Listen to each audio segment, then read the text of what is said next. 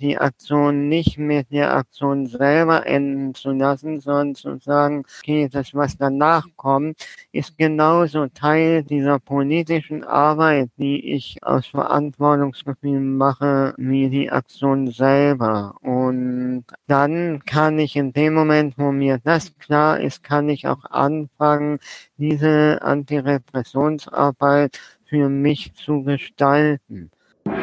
Sie befinden sich im Gefahrenbereich der Abbruchkante. Ende Gelände, der Podcast.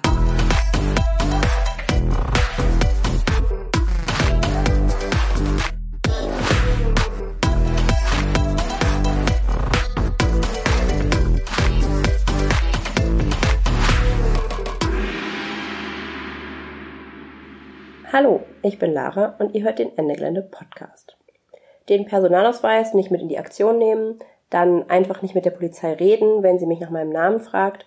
So bin ich schon oft gut aus Ende Geländeaktionen wieder rausgekommen. Und es gibt auch viele lustige Anekdoten über veganes Essen oder gemeinsames Singen und vieles mehr in den gefangenen Sammelstellen, also den sogenannten Gesas.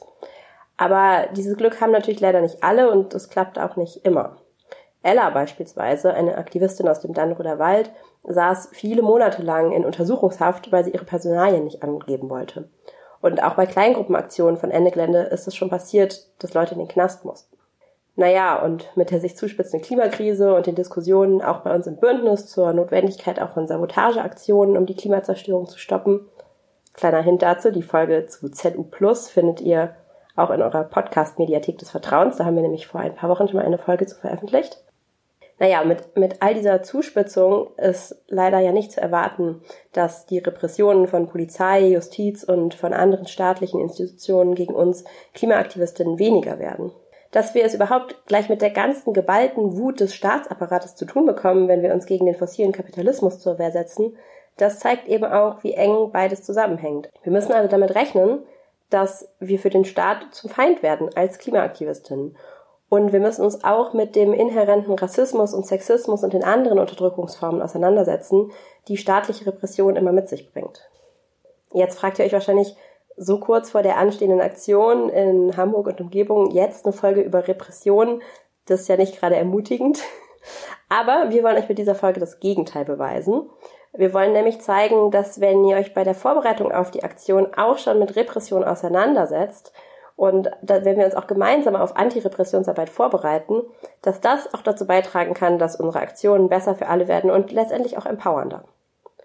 Wenn ihr aber schon schlechte Erfahrungen gemacht habt mit Polizei und Co. oder wenn ihr euch generell ein bisschen mulmig fühlt bei dem Thema, dann hört die Folge doch am besten zusammen mit Freundinnen oder redet danach auf jeden Fall gemeinsam mit Freundinnen oder in eurer Politgruppe drüber. Das solltet ihr übrigens auch eh tun, bevor ihr euch auf den Weg nach Hamburg macht. Eine wichtige Botschaft, die wir nämlich auf jeden Fall rüberbringen wollen in dieser Folge, ist, das Ziel von Repressionen, das ist es, uns zu vereinzeln und dass wir uns einsam fühlen. Aber du bist nicht allein. Wir sind nicht allein. Wir haben bei Ende Gelände auch das Glück, dass wir eine großartige Anti-Repressions-AG haben, die viel Fachkompetenz hat und euch beratend zur Verfügung steht vor der Aktion und nach der Aktion. Und Anouk bei uns aus der Podcast-Redaktion hat zwei Menschen aus der Anti-Repressions AG zum Interview getroffen. Svenja und Isabel. Isabel ist sogar schon so lange politisch aktiv, dass im Interview auch der Begriff Mutlangen fällt. Ich musste nachgucken, was das ist, deshalb dachte ich, ich ähm, sag euch das auch. Mutlangen ist ein Ort in Baden-Württemberg, wo in den 80er Jahren nach dem NATO-Doppelbeschluss Pershing 2 Raketen stationiert worden sind und dagegen gab es große Proteste der Friedensbewegung. So, jetzt aber genug rumgeredet von mir. Los geht's.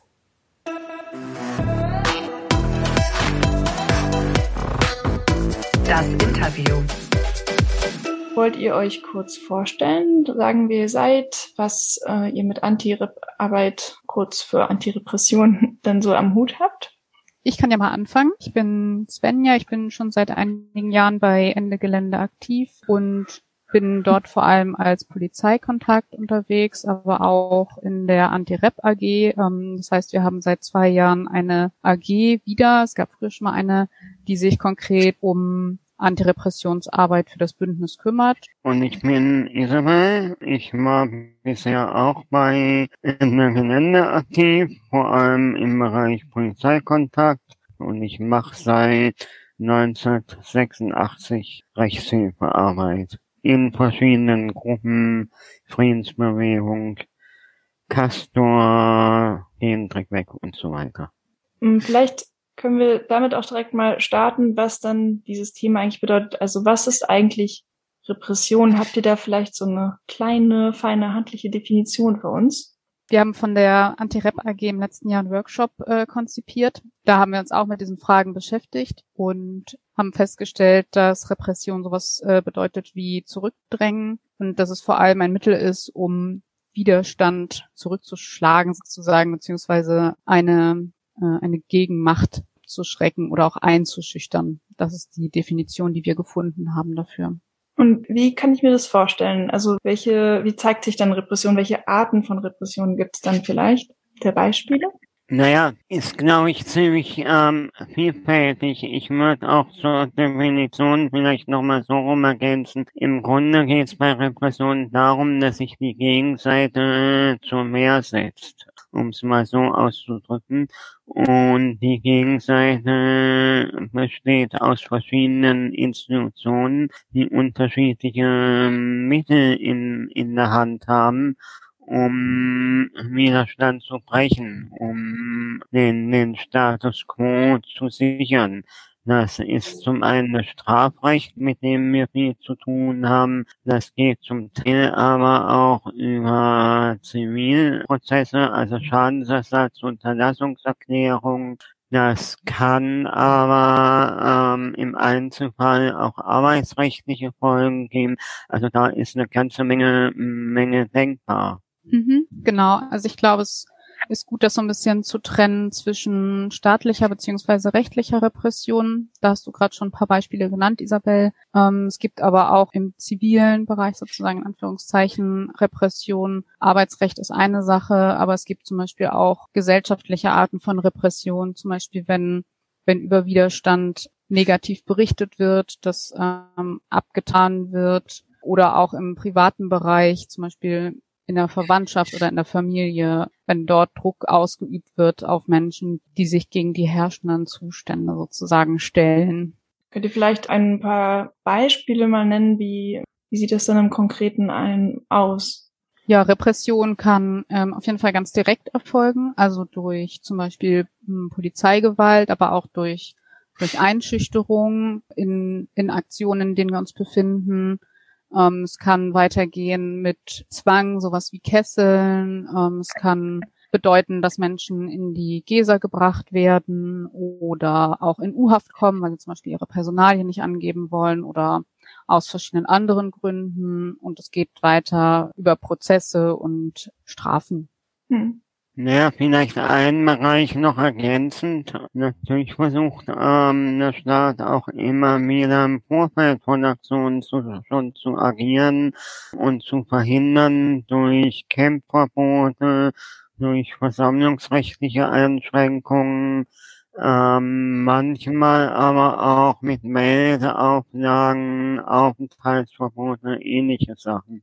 Spannend. Also man sieht, dass wirklich das Thema Repression ein sehr vielfältiges ist und da auch der Staat sehr kreativ wird, auch um Protest und Widerstand zu verhindern. Ich dachte ja selbst, zu, zu Beginn meines Aktivismus oft, dass so relativ klar ist, welche Konsequenzen so auf mein Handeln folgen, dass auch das so eins zu eins miteinander zusammenhängt. So wenn ich in eine Grube gehe, ja, dann ist das äh, vielleicht mit Pech, mit äh, so Hausfriedensbruch äh, behaftet. Aber hm, genau, dass Repressionen so kalkulierbar sind, da wurde ich dann doch so eines Besseren belehrt. Welchen Blick habt ihr da auf den Zusammenhang zwischen Aktionen und also unserem Handeln, aber auch so verschiedenen Aktionsformen und Repressionsfolgen? Vielleicht ja auch so ein Hinblick auf die Erweiterungen in unserem Aktionskonsens von Ende Gelände. Hängt das, hängt das so eins und eins zusammen? Nein, ich würde sagen nicht eins zu eins, wobei ich schon dem Eindruck ein bisschen widersprechen würde. Ich würde schon sagen, ähm, bezogen auf konkrete Aktionsformen lässt sich in aller Regel schon relativ präzise vorhersagen, was die möglichen Folgen sein werden. Natürlich gibt's dann hier und da auch mal Überraschungen, weil in unterschiedlichen Gegenden Recht auch unterschiedlich angewendet wird. Aber da gibt schon einen Zusammenhang, einen klaren Zusammenhang zwischen Aktion und, und Repression. Gleichzeitig muss man sich aber immer bewusst machen, dass natürlich auch Repression eskalieren kann. Und dass natürlich auch die staatliche Seite sich immer wieder überlegt, so wie wir es auch machen, wie können wir die Gegenseite noch am wirkungsvollsten ärgern. Und ähm, manchmal gelingt es in der Tat, indem man sich irgendwas ganz Neues einfallen lässt, mit dem die Aktivisten offenbar noch nicht gerechnet haben. Und dann, das schürt erstmal Verunsicherung und Ängste. Und dann denke ich, ist es wichtig, da wieder einen klaren Kopf zu bekommen und, und mit einem klaren Kopf drauf zu reagieren.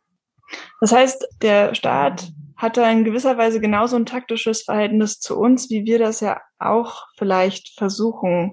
Also eben mit Repressionen rechnen und aber vielleicht auch versuchen, uns davon nicht lenken zu lassen und ein Stück weit damit auch zu arbeiten. So habe ich das auch gerade so ein bisschen verstanden.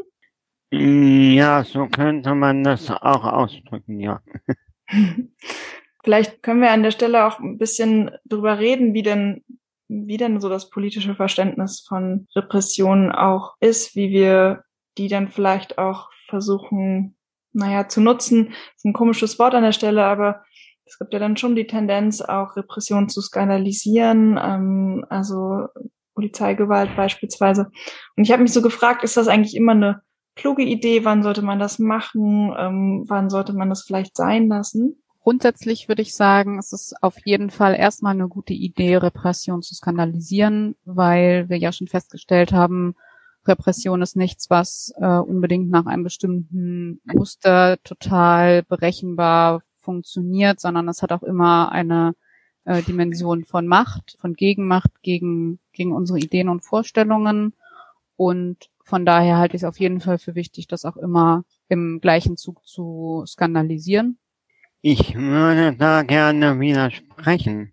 Ich finde, natürlich muss man Repression thematisieren. Man muss sich gegenüber den eigenen Aktivisten immer wieder thematisieren, aber natürlich auch in der Öffentlichkeit. Aber ich glaube, ich bin nach wie vor davon überzeugt, dass es nicht unsere Aufgabe als Aktivisten sein kann, Repressionen gegen uns zu skandalisieren, sondern wir müssen sie darstellen, damit die Öffentlichkeit die Möglichkeit bekommt, Repressionen gegen uns zu skandalisieren. Ich glaube, das funktioniert viel besser, wenn ich den, den Menschen nicht alles vorkaue, sondern ihnen selber die Möglichkeit lasse, sich selber zu ähm, aufzuregen und das zu ähm, skandalisieren. Und das funktioniert auch am Beispiel Gefängnis, sag ich mal. Also die, bei, der Frage sitze ich eine Geldstrafe ab da muss ich nicht den bösen Staat skandalisieren, sondern ich muss beschreiben, dass ich in den Knast gehe und weshalb. Und ich erlebe das immer wieder so, dass die Leute ähm, um mich rum dann, dann noch viel empörter sind als ich selber. Da muss ich selber gar nicht mehr empört sein, sondern kann mich auf meine Arbeit konzentrieren. Hm. Okay, spannend. Ja, ich, also ich stimme dir da so halb zu. Ich glaube, es gibt Situationen, in denen das gut funktioniert. Ich glaube aber, es gibt auch Situationen wie zum Beispiel Zivilprozesse mit wirklich unfassbar hohen Schadensersatzforderungen, die dann gestellt werden an, an einzelne Personen von Unternehmen, die schon einfach so viel Geld damit verdienen, dass sie die Welt einfach nicht besser machen. Ähm, ich finde, es gibt schon Situationen, die man auch oder die wir auch durchaus als Bündnis und, und als Gruppe ähm, skandalisieren können. Ja, auch interessant zu hören, dass es da auch vielleicht nicht so, dass es da einfach verschiedene Blickwinkel drauf gibt, wie, ja. ähm, wie sinnvoll das ist und wann man das machen wird und ob man das machen sollte. Ja, das hängt ja vielleicht auch drauf, äh, davon ab, wer, ähm, ja, ja, wer das letztendlich skandalisiert, also ob man das so als Pressearbeit und Teil der Pressearbeit macht oder genau, also auf welcher welcher Ebene man wie über Repression vielleicht redet und sich dann auch zunutze macht oder auch vielleicht ein Stück weit mm, auch sich glaubwürdiger hält, vielleicht, wenn man so ein bisschen bei den, naja, Fakten Und ich glaube, ein Faktor ist schon auch, ähm, worüber ich gerade geredet habe, Martha, die Repression, die wir immer bei und nach Aktionen ähm, zu spüren bekommen mit Strafprozessen und so weiter. Und natürlich gibt es dann auch Repressionen, die kannst du nicht nur objektiv darstellen, die musst du selber auch skandalisieren weil es manchmal die Schwächsten der Gruppe trifft, weil mhm. es weil sie völlig überzogen war. Ja, so, wenn, wenn Pferde in eine, in eine sitzende Gruppe reinreiten und so. Natürlich musst du solche Sachen dann auch skandalisieren. Sonst machst du dich selber auch unglaubwürdig, ja. Aber ich finde, ich muss nicht die Strukturen von Ende Gelände müssen nicht jeden Strafprozess skandalisieren. Sie müssen ihn öffentlich machen. Aber die Aufregung darüber, dass Klimaaktivisten verurteilt waren, die, die kommt dann ähm, meines Erachtens ganz von selber. Mhm. Ja, aber was ich gerade auch nochmal spannend fand an dem, was du gerade meintest, ist dieser Punkt von Repression, auch Repression bestimmter Menschen ist auch nicht gleich sichtbar. Und da gehört es eben auch dazu, sie sichtbar zu machen. Und ähm, ja. genau, vielleicht können wir da auch nochmal weiter drüber reden, über dieses, wer, was gehört eigentlich dazu, ähm, wessen, wessen Repressionen sind eigentlich weniger sichtbar oder andersrum gefragt, vielleicht auch wer ist stärker oder anders betroffen von Repressionen, also Stichwort marginalisierte Gruppen. Inwiefern hängt das also auch vielleicht mit meiner eigenen Positionierung in der Gesellschaft ab, wie mich Repressionen treffen? Ja, das ist sicher richtig, wobei ich da den Begriff stärker oder, oder weniger stark problematisch finde. Was ist mehr oder weniger stark bei Repression? Ich glaube, worauf es ankommt, ist, sich bewusst zu machen, dass es marginalisierte Gruppen gibt, die nochmal ganz anders von Repressionen betroffen sind als wir und zum Teil in einer Weise, bei der wir uns schwer tun, sie selber wahrzunehmen. Also wenn BIPOC-Personen zum ange angemacht werden aus der Polizeireihe, ja, ist das ja auch eine Form von, von Repression. Ob die jetzt stärker oder schwächer ist als andere Repressionen, das ist in dem Moment, glaube ich, völlig irrelevant. Aber es ist eine Repression, die in, in Bildern von, von, der von einem Demozug ganz schlecht, ganz schwer rüberzubringen ist. Und, und natürlich müssen wir ähm, da das Augenmerk drauflegen und, und auch darauf hinweisen und genau das skandalisieren, dass eben bestimmte Gruppen nochmal zusätzlich und anders von Repressionen betroffen sind, allein auf aufgrund der Tatsache, dass sie zu einer marginalisierten Gruppe gehören. Das mhm. ist genau der, der entscheidende, für mich der entscheidende Punkt. Mhm. Wenn wir das jetzt so hören, was können denn so Möglichkeiten sein, darauf zu antworten, darauf zu reagieren? Meine Erfahrung ist, dass die Reaktionen gerade auf so subtile ähm, Geschichten auch sehr abhängig sind von der Person, die es betrifft und von dem Standing, was sie, was sie für sich selber hat und auch vielleicht in ihrer Gruppe. Im, im Grunde, also ich sag mal, jemand, ähm, der schlagfertig ist oder die kann sehr viel einfacher dem was entgegenhalten, als eine Person, die das nicht ist. Das sind wir auch wieder im Bereich von Diskriminierung, aber ähm, das macht schwierig, da jetzt irgendwelche Patentrezepte zu machen aus meiner Sicht. Mhm. Ja, ich glaube, das ist auf jeden Fall schwierig, da jetzt sozusagen die Lösungen aus dem Hut zu zaubern, aber ich würde sagen, eigentlich das, was wir auch immer wieder hören, wenn es um, um Umgang mit marginalisierten Menschen geht, solidarisch mit den Betroffenen sein und möglichst gut vorbereiten, alle miteinander und Gruppen bilden und versuchen das aufzufangen und die Personen zu unterstützen, so wie sie sich das wünschen. Mhm. Ja, und ich dachte so eine ganz konkrete Sache, ähm, auch wenn ja Antirepressionsarbeit mehr als das ist, aber trotzdem Repressionskosten, die eben entstehen, können ja eben auch, also als ein so ganz konkretes Beispiel für solidarisches Handeln, dass diese Kosten gemeinsam getragen werden.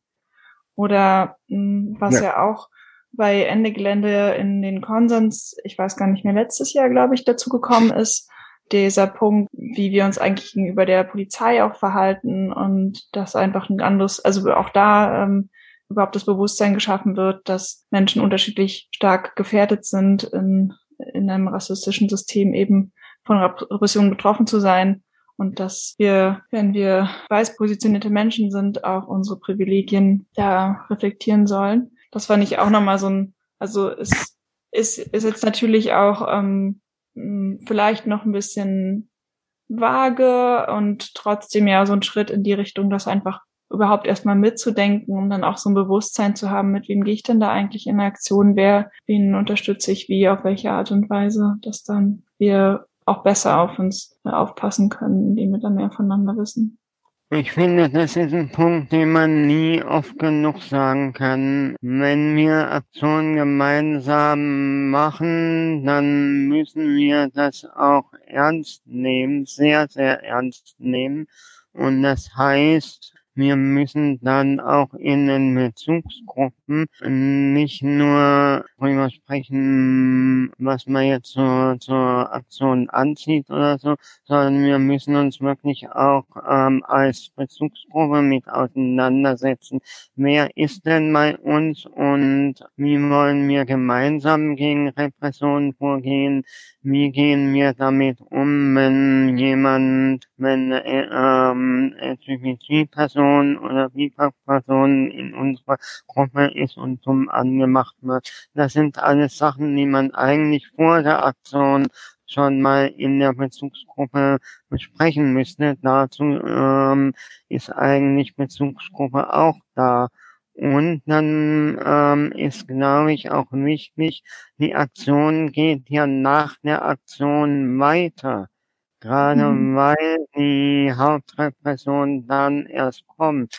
Und auch da ist es wichtig, dass keiner allein gelassen wird, dass ähm, keiner das Gefühl haben muss, er hat dann eine, eine tolle Aktion gemacht und stand am, am, am Ende ganz allein mit dem Verfahren. Also da hat auch die Bezugsgruppe eine, eine ähm, Verantwortung, da haben aber auch die Strukturen mit Verantwortung und da muss einfach für gesorgt werden, dass da niemand alleine unter die Räder gerät.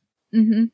Ja, das finde ich einen total guten Punkt. Wir haben ja am Anfang auch darüber gesprochen, wo Repression überall wirken kann. Und diese direkte Repression ist eben auch nur ein Teil davon, sondern Repression greift auch im Nachhinein noch ganz, ganz stark in, in Leben ein. Und wir haben auch gehört, sie ist oft willkürlich. Es ist nicht vorhersehbar, wer weshalb davon betroffen sein wird. Und deswegen ist es total wichtig, dass wir das auch immer als äh, Angriff auf auf uns alle verstehen und auch genauso handeln und genauso solidarisch mit, mit allen, die davon betroffen sind, agieren. Punkt. Ja, also genau, für mich ist gerade nochmal so voll relevant, dass wir uns aufgrund dieser Willkür ähm, auch einfach gut vorbereiten müssen, um das dann letztendlich abfangen zu können. Ähm, also Stichwort Bezugsgruppen und Bezugsgruppen-Checkliste, da sind ja auch immer sehr viele ähm, Punkte drin, über die es wichtig ist zu reden. Mhm. Und dann eben dieser Punkt von, okay, ist mit der Aktion nicht vorbei, wie gehen wir dann damit um, wenn, wenn Menschen wieder nach Hause kommen und dann Post bekommen, dass das natürlich auch schwierig ist aufzufangen und dass ja auch was ist, was so, ja, das ist einfach schwierig, das aufzufangen. Punkt. Auch hier ein Punkt. Ähm, da, das, das ist ja irgendwie auch nichts Neues, dass da eine Herausforderung liegt und was kann man da, was kann man da tun? Wie kann man da ähm, Strukturen neben den Bezugsgruppen eben da auch noch mehr stärken oder was muss man da vielleicht auch an anderen Strukturen noch aufbauen? Also ich glaube, man muss diesen Verantwortungsbereich auch ein Stück weit in die in die Ortsgruppen gehen, weil ich ähm, glaube, dass äh, sich da einfach auch ähm, die sind am nächsten an an den Leuten aus ihrem Ort dran. Und da bräuchte es, glaube ich, bei Ende Gelände noch ein bisschen mehr Verzahnung zwischen Legitim, Anti-Rap und den Ortsgruppen. Aber ich glaube, dass da eben auch die Ortsgruppen Blick drauf haben sollten, wer aus ihrem, ihrem Ort dabei war und, und was mit dem nach der Aktion geschieht.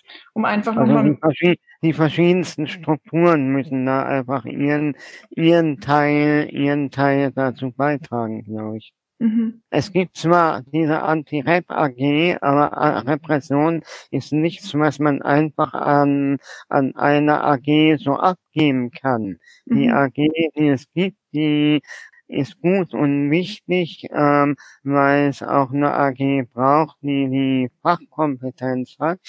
Aber dieses Aufeinander Acht geben, darauf Acht geben, dass niemand am Ende alleine allein gelassen wird und so. Das kann die Anti-Rep AG nicht machen. Das ähm, müssen die anderen, also wie gesagt, äh, Bezugsgruppen, Ortsgruppen und und so weiter machen. Ja, danke. Ja, dann an alle Menschen in Ortsgruppen, die gerade zuhören. Organisiert euch, ähm, bereitet euch vor. Ist ja auch immer, also mh, ich weiß noch, dass ich so vor meinen so ersten Aktionen dann zum Beispiel hat dann noch meine Ortsgruppe dann auch so Legal Workshops vorbereitet und ich finde auch so ein relevanter Punkt so bei so Aktionstrainings ist eben auch nochmal so sich in der Bezugsgruppe auch abzusprechen, also dass irgendwie ich ich höre da eben auch viel raus so Bezugsgruppen sind enorm wichtig, aber die dann eben auch mit der Ortsgruppe, äh, mit der, ja, doch mit der Ortsgruppe, also mit lokalen Strukturen irgendwie, dass das so ein, ein Netz bildet. Und je mehr Anlaufstellen wir da haben, desto besser können wir da eben auch reagieren und uns unterstützen. Ja. Ich würde sogar noch mal so sagen, in dem Moment, wo wir uns nicht nur als politische Gruppe verstehen, sondern auch als soziales Netzwerk. Also ein Netzwerk von Menschen, die achtsam miteinander umgehen und die auch darauf acht geben, wenn es einzeln schlecht geht. Das ist schon mal eine total ähm, gute Voraussetzung, um Repression abzufangen. Ja, das würde ich auch sagen. Also Vorbereitung ist, glaube ich, total wichtig, damit alle auch mit einer gewissen Sicherheit und Gelassenheit in die Aktion gehen können. Ähm, aber wenn Briefe kommen, dann hat das halt einerseits natürlich einen rechtlichen Aspekt, aber andererseits hat das auch einen Aspekt von, von persönlicher Betroffenheit. Also das macht natürlich erstmal Ja. Angst. Gerade dann ist es total wichtig, auch eine Gruppe hinter sich zu wissen, wo man vielleicht schon mal ein bisschen darüber gesprochen hat, was passiert denn, wenn jemand von uns einen Brief bekommt oder wie gehen wir damit um, vielleicht schon mal Kontakte zu Strukturen sucht, die auch rechtlich ein bisschen unterstützen können. Ähm, genau, das ist, glaube ich, eine ganz, ein ganz wichtiger Punkt, sich da gemeinsam gut darauf vorzubereiten. Und wenn dann vielleicht am Ende nichts kommt, dann hat die Gruppe vielleicht Zeit und Kapazitäten, eine Soli-Party zu machen oder so für andere Menschen, die betroffen sind. Ja. Ah ja, spannend auch nochmal hier den Unterschied zu sehen zwischen emotionalem Support auch und so ganz praktischen Sachen und dass ja allein deswegen, dass es auch schon nicht denkbar ist, das irgendwie auszulagern. Da wird es für mich auch gerade nochmal klarer, welche Relevanz dann auch die persönlichen Beziehungen einfach haben an der Stelle. Mhm. Und das vergessen wir halt manchmal gern, weil wir bei Repression vor allem ähm, über Strafgerichte, an, an Strafgerichte denken und denken, das ist was für Juristen.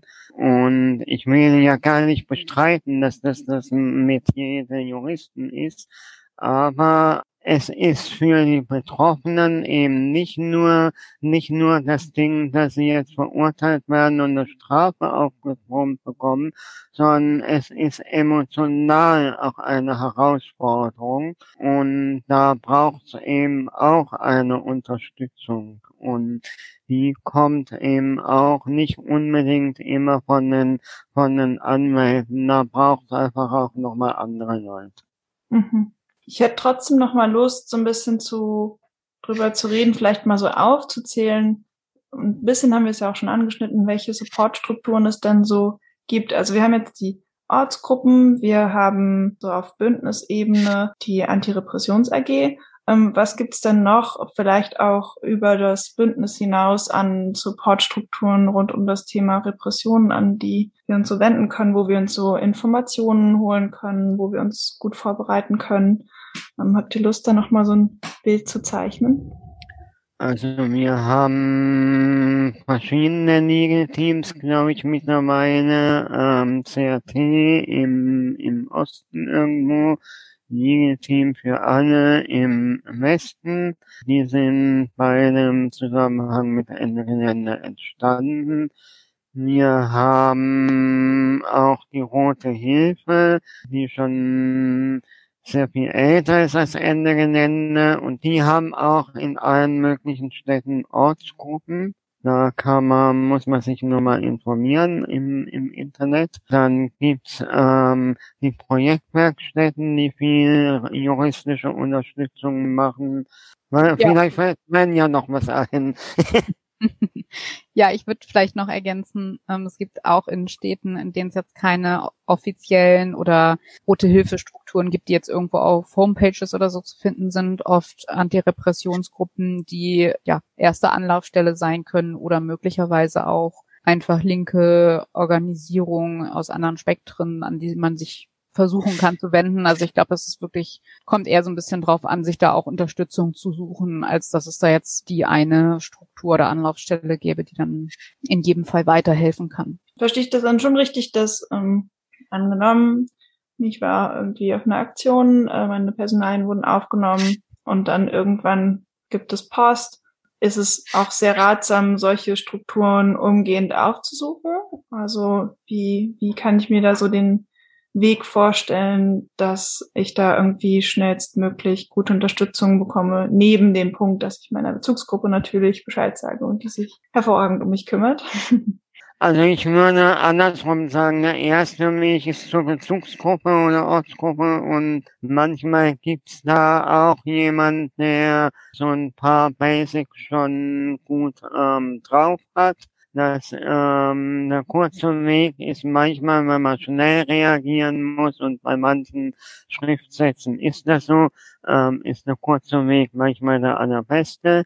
Und dann kann man im zweiten Schritt auch eine der eben genannten Strukturen aufsuchen, also Legal Team oder was wir eben so aufgezählt haben. Aber ich würde das so rumdrehen wollen. Erst die Bezugsgruppe und die, ja, die Bezugsgruppe im weitesten Sinne. Also die Menschen, mit denen du Aktion machst und dich politisch engagierst und die du kennst und so weiter, ja, weil die können dir am ehesten auch neben den, den zwei Sätzen zum, äh, mit juristischen ähm, Ratschlägen auch die, die emotionale Stützung geben. Ja. Ja. Das ist, ähm, kenne ich selber aus meiner Arbeit. Das ist fürs Legal-Team manchmal nicht so ganz einfach, weil das über, über Telefon einfach schwieriger ist. Okay.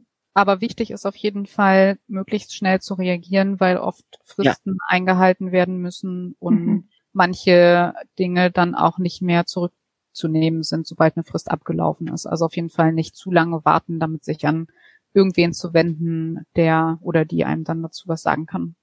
Mhm. Ignorieren macht Repression nicht besser, sondern eher schlimmer. Mhm. Schade. Schade, ja. mhm. Ja, es ist schade, aber wir müssen dieser Re Realität, glaube ich, ins Auge schauen. Mhm. Mhm. Ja, Repression, das äh, wird auf jeden Fall sehr, sehr deutlich äh, sind leider fester Bestandteil von unserem Aktivismus und entsprechend wichtig ist, mit einer Selbstverständlichkeit auch Antirepressionsarbeit da eng mit mitzudenken. Ich glaube, ich würde das vielleicht sogar als Teil unserer politischen Arbeit sehen. Ich glaube, es macht das ein bisschen einfacher, das dann auch immer mitzudenken und vielleicht auch ein Stück weit zu akzeptieren. Ich glaube, es ist vielleicht auch ein gutes Zeichen, wenn das, was wir tun, ja zumindest so eine Wirkung hat, dass es auf eine Abwehrreaktion stößt. Versuche ich mir das zumindest immer ein bisschen schön zu reden. Aber genau, ich glaube, es ist schon, schon auch wichtig, das eben nicht nur als, als notwendiges Übel zu begreifen, sondern auch die Mechanismen dahinter versuchen zu reflektieren und zu verstehen.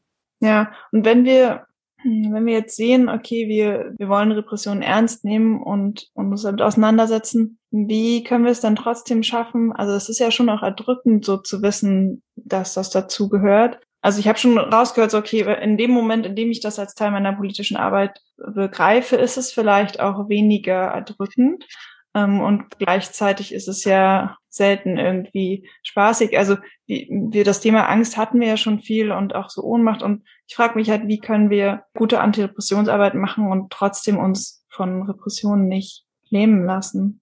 Also ich finde überhaupt, dass politische Arbeit, ich mache die nicht, weil meist so total super viel Spaß macht und nur toll ist oder so, sondern ich mache sie meist von Notwendigkeit und manchmal auch mit dem Grummeln im Bauch, weil ich denke, muss es jetzt wieder sein. Und so geht's uns bei Repressionen natürlich auch immer, das ist völlig klar. Aber meine Erfahrung ist, wenn ich wirklich schon bei der Vorbereitung der Aktion mir klar mache, dass zum politischen Kampf ähm, immer auch die Repression gehört, weil wir nicht erwarten können, dass der Gegner, ich meine, das wäre ja super, wenn wir eine Aktion ähm, machen, ähm, den Staat angreifen und der Staat sagt, ach Mensch, ja, da habe ich noch gar nicht dran gedacht, dann löse ich mich jetzt auf.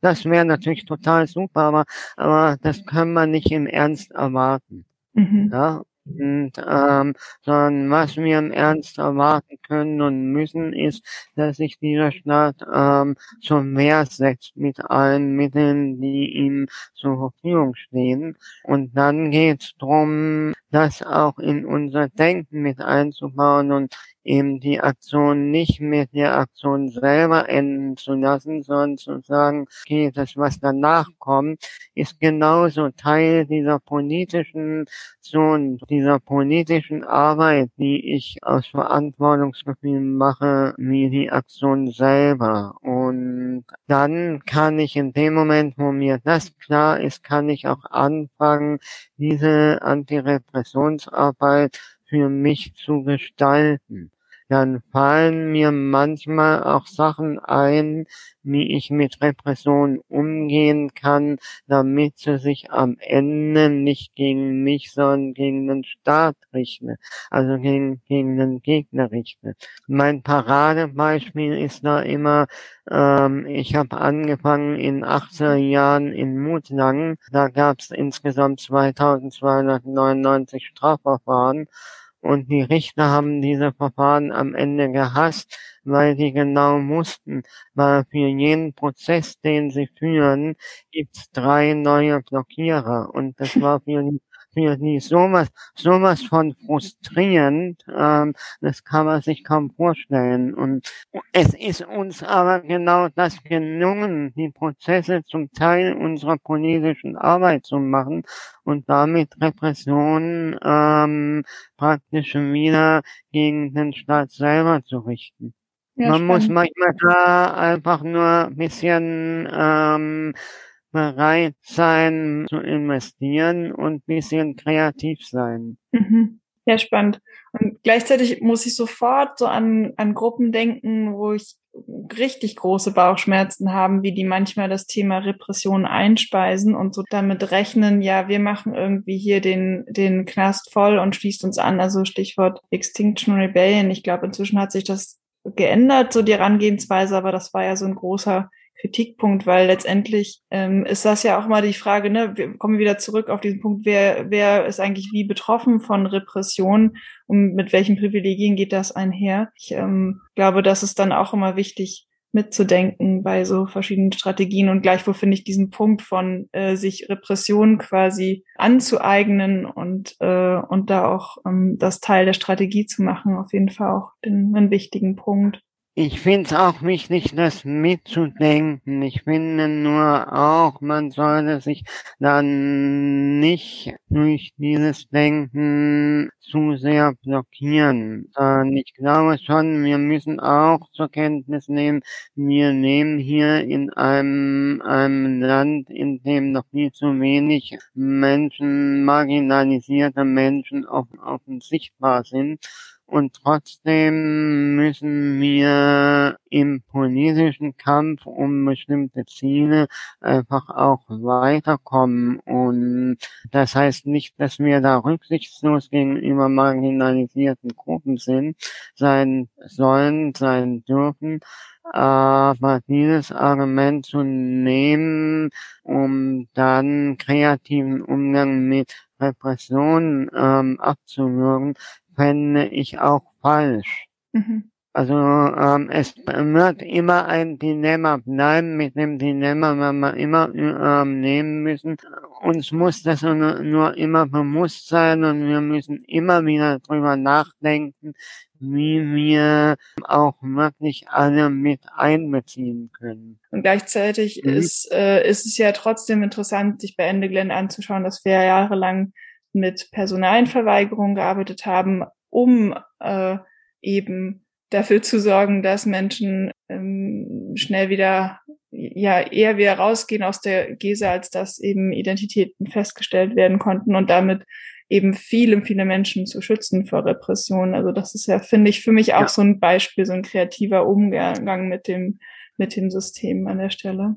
Und ich finde das in der Tat auch, ich war immerhin auch am, am Stehen ein bisschen mitbeteiligt, ähm, ein, ein, wunderbaren, ein wunderbares Beispiel von kreativen Umgang mit, mit ähm, Repression was mich nur manchmal stört, dass es mittlerweile Menschen gibt, die das als das einzig Wahre ansehen. Mhm. Und da, da wäre ich immer ein bisschen, äh, sowas mag ich nicht. Ich finde, die letztendgültige Wahrheit kann niemand von uns haben.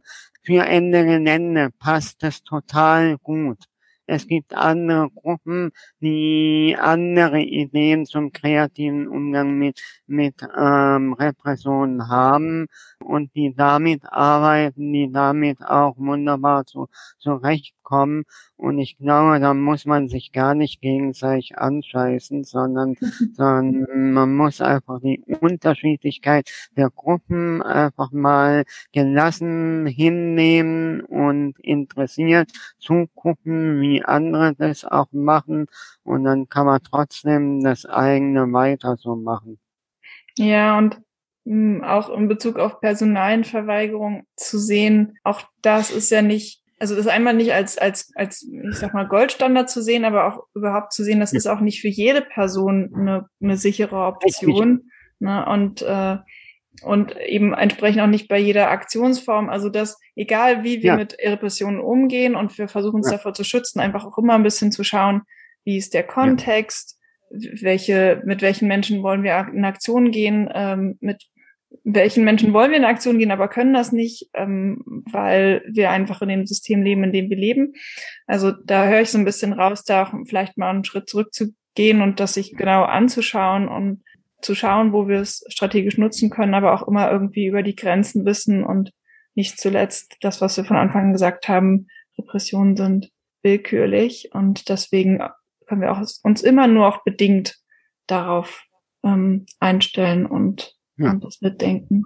Und auch da sollte man nicht eher, eher nur auf Repression gucken. Ich meine, auch in der Gelände schließt Menschen aus den Aktionen praktisch aus, weil nicht alle das Geld dafür haben, weil nicht alle die Konditionen haben, um so eine, durchs Gelände zu, zu pirschen und dann Ja, also da gibt's durchaus auch bei Ende Faktoren in der Aktionsplanung und so, die bestimmte Menschen einfach ausschließen. Und ich persönlich finde das jetzt nicht, nicht total tragisch. Manche Aktionen kannst du nur auf eine bestimmte Weise machen. Deshalb gehöre ich auch nicht zu den Baumkletterern, weil ich auf den Baum nicht hochkomme. Ähm, dann mache ich andere Sachen. Mein Gott, ich will mich deshalb ähm, ehrlich gesagt nicht von den Baumkletterern diskriminiert. Ähm, auch wenn ich schade finde, dass ich selber nicht auf den Baum komme.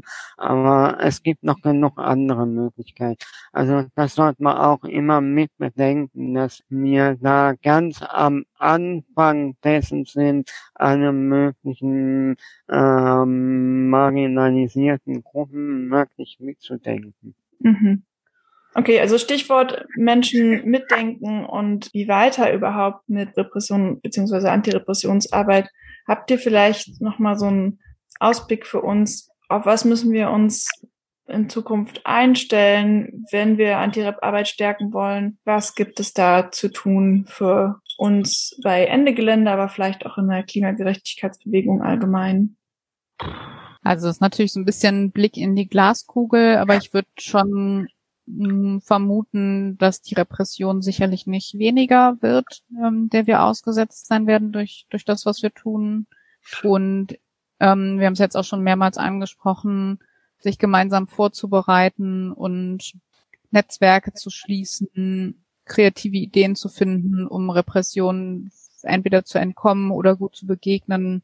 Ich würde sagen, das sind so die, die Strategien, ähm, ganz allgemein gesagt, die wahrscheinlich nicht verkehrt sind für die nächste Zeit. Da würde ich zustimmen. Und was die Prognose angeht, ich fürchte, dass die Zeiten härter werden. Also mein Ausblick ist da im Moment gerade gar nicht so super. Ja? Insofern glaube ich, um das auch noch mal ein bisschen auf, auf die Spitze zu treiben, dass es auch sinnvoll wäre für uns als politische Bewegung, uns auch Gedanken zu machen, uns unsere Alltagsorganisation nochmal ganz neu zu denken. Ich glaube, dass wir auf Zeiten zusteuern werden, wo es wichtig sein wird, dass wir uns noch enger äh, miteinander vernetzen und nicht nur miteinander in die Aktion gehen einmal im Jahr, sondern auch verstärkt versuchen, miteinander zu nehmen, zu arbeiten, zu feiern und Aktionen zu machen. Ja, danke. Das ist doch mal was, womit wir jetzt rausgehen können mit jeder Menge, ich nenne es mal fast Hausaufgaben.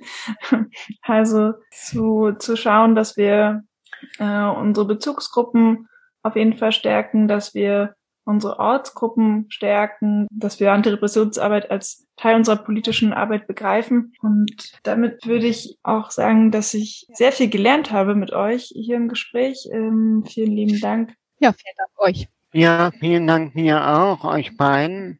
Und das mit den Hausaufgaben, weil ähm, ich komme ja eher aus dem antiautoritären Spektrum und Spektrum.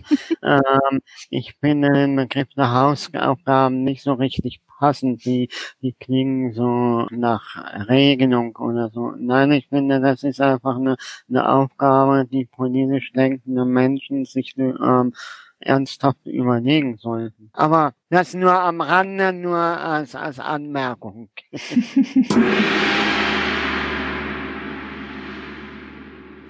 Das war jetzt natürlich nur ein allererster Einstieg in das Thema Antirepression. Um euch gut auf die Aktion und eben die mögliche Repression, die dann darauf folgt, vorzubereiten, schaut doch auch nochmal auf die Ende Gelände Homepage. Da findet ihr die Rechtshilfebroschüre und auch eine Checkliste für Bezugsgruppen. Die könnt ihr gemeinsam durchgehen in Vorbereitung auf die Aktion.